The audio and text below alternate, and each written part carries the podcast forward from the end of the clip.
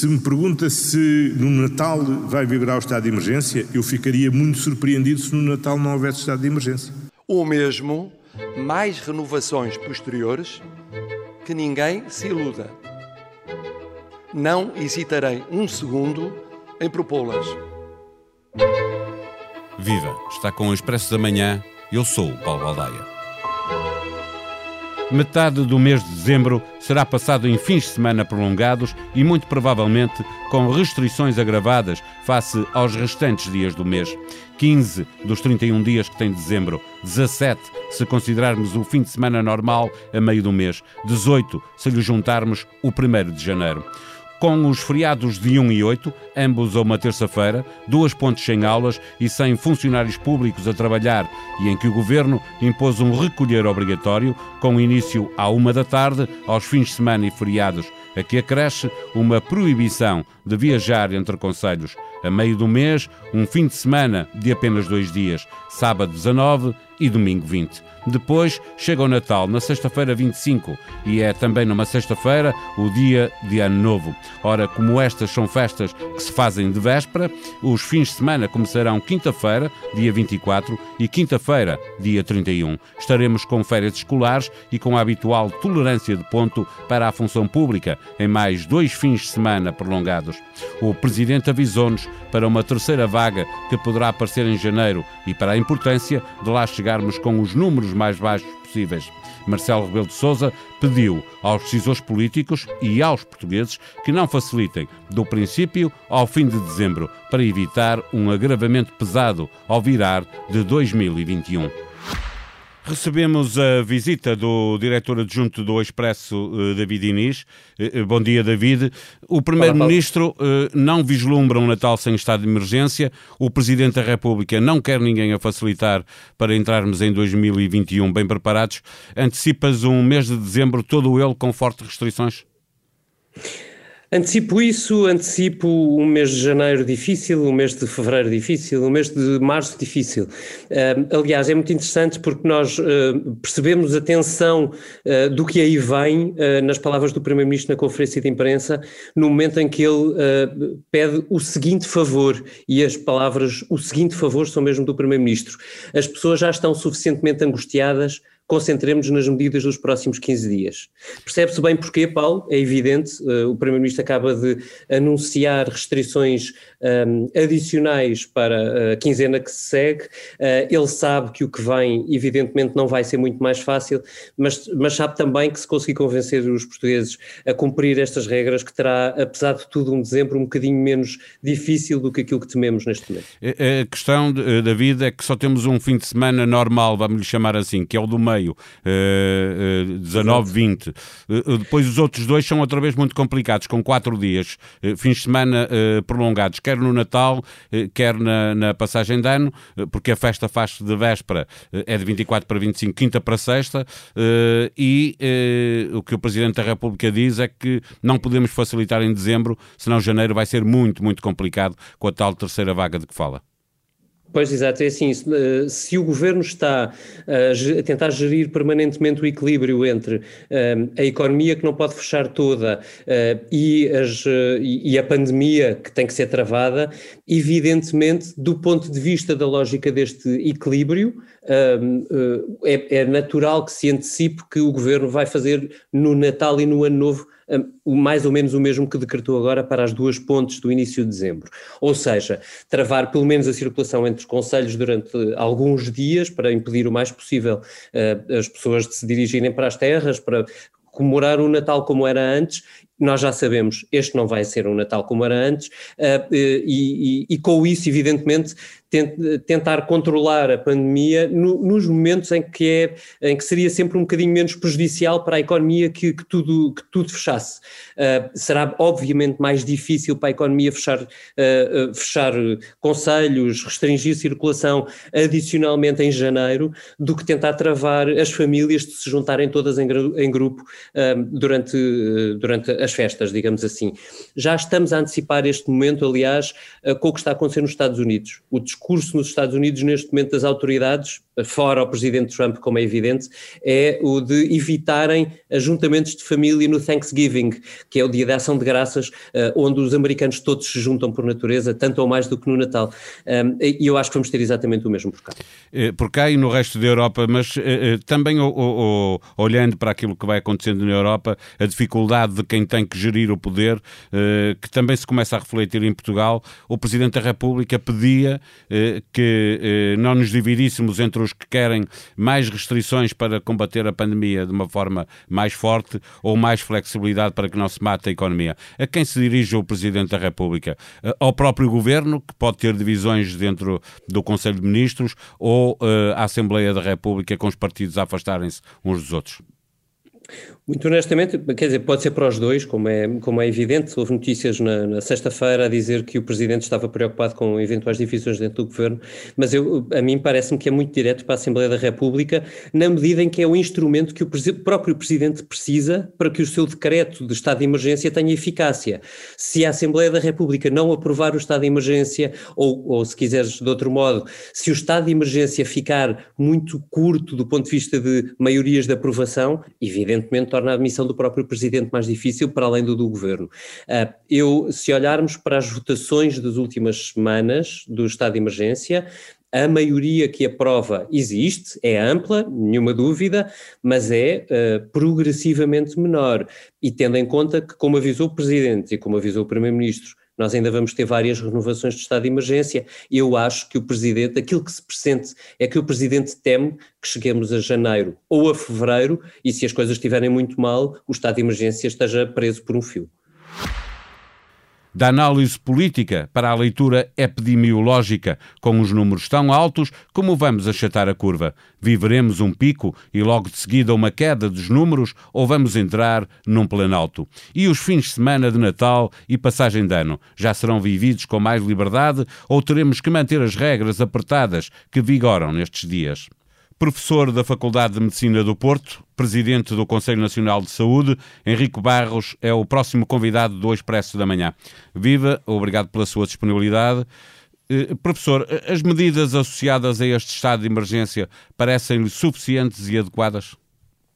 Sim, eu, eu, diria que elas são adequadas.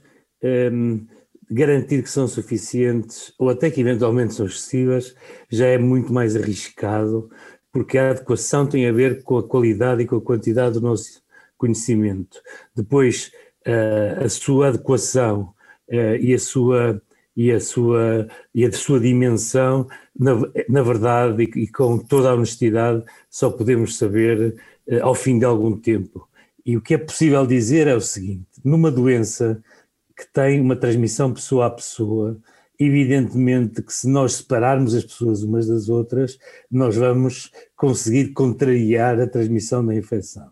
Mas, tanto quanto nós sabemos e a experiência nos mostrou, isso não passa de uma situação passageira, porque, na verdade, quando se retoma o convívio, o contacto, o trabalho, um, a, a, infecção reaparece, como, como, nós vimos. E, portanto, tudo leva a crer que as medidas terão que ser medidas um, eh, que, que, vão, digamos assim, jogando com, com a evolução do vírus. E para usar aquela imagem que tem sido muito utilizada, que nós no início tentamos, ainda agora se fala nisso, fazer uma espécie de, de punho forte sobre a tal curva que está a subir, eh, também já desde o início falava numa, numa alternativa seguinte, que, que é uma imagem também interessante, mas que é menos usada, que era a ideia que nós íamos ir dançando em torno e com a infecção. E essa provavelmente é a solução para uma circunstância, para uma epidemia nova e que manifestamente pelas características que tem, está para durar.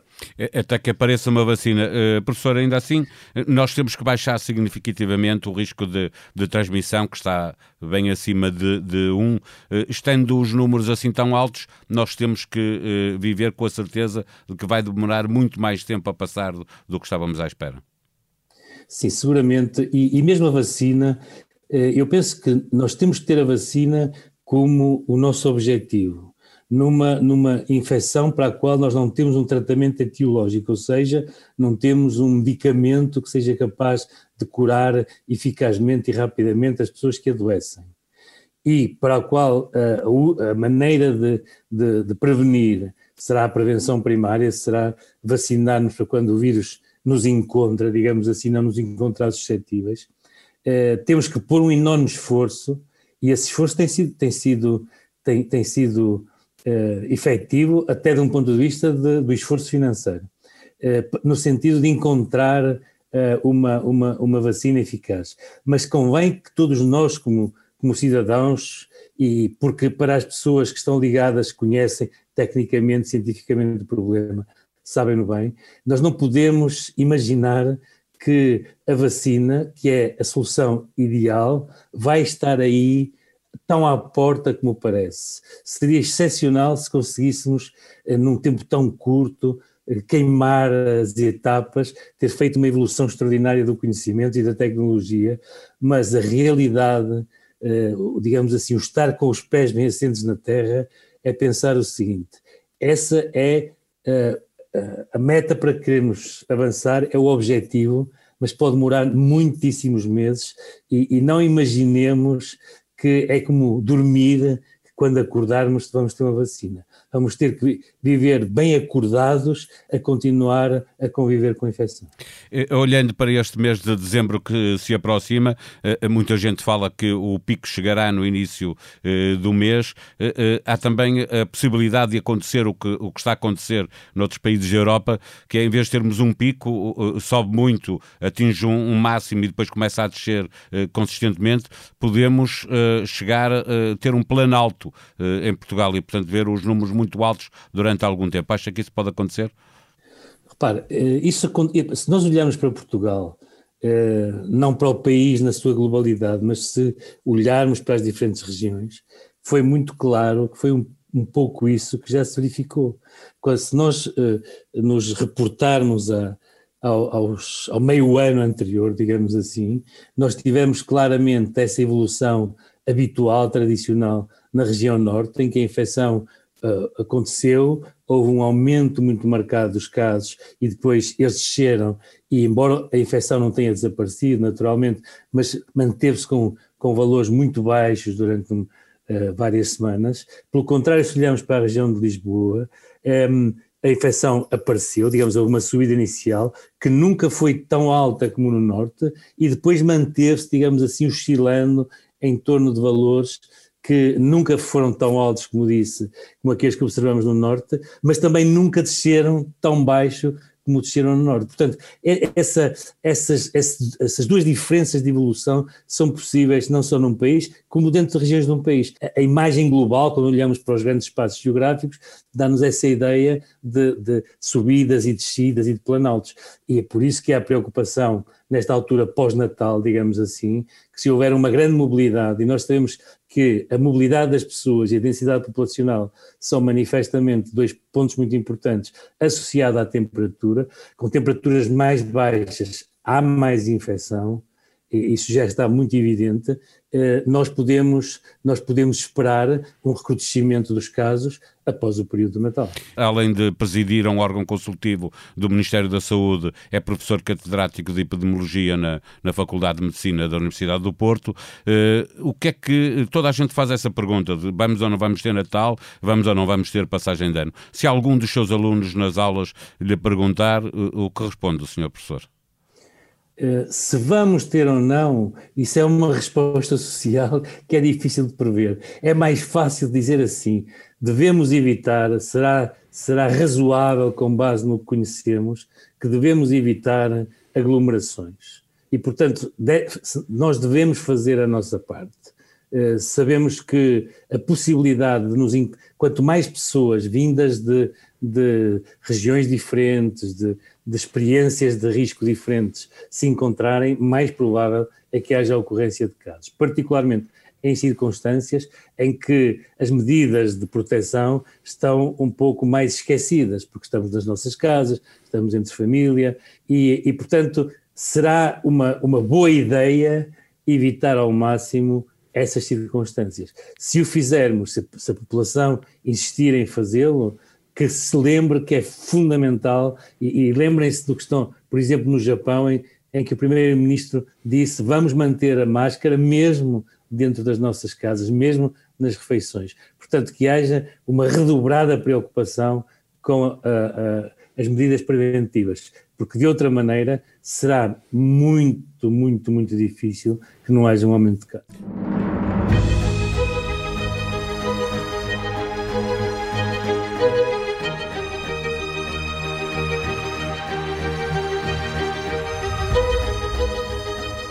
Em expresso.pt encontra todas as medidas que foram decididas pelo Governo no âmbito do estado de emergência decretado pelo Presidente da República e aprovado pelo Parlamento. Encontra igualmente um mapa interativo que lhe permite saber em que situação se encontra o Conselho onde vive ou onde trabalha. Pode ainda inscrever-se no Europe Talks uma iniciativa que nasceu na Alemanha há três anos e que o Expresso traz para Portugal para dar a conhecer pontos de vista e modos de vida para os leitores do Expresso e de mais 14 órgãos de comunicação social da Europa. E quando andar no site do jornal, não perca a vitória de Miguel Oliveira no Grande Prémio de Portugal de MotoGP. Subscreva o Expresso da Manhã em SoundCloud, Apple Podcast e Spotify. Este episódio contou com a sonoplastia de Joana Beleza. Voltamos amanhã. Tenham bom dia.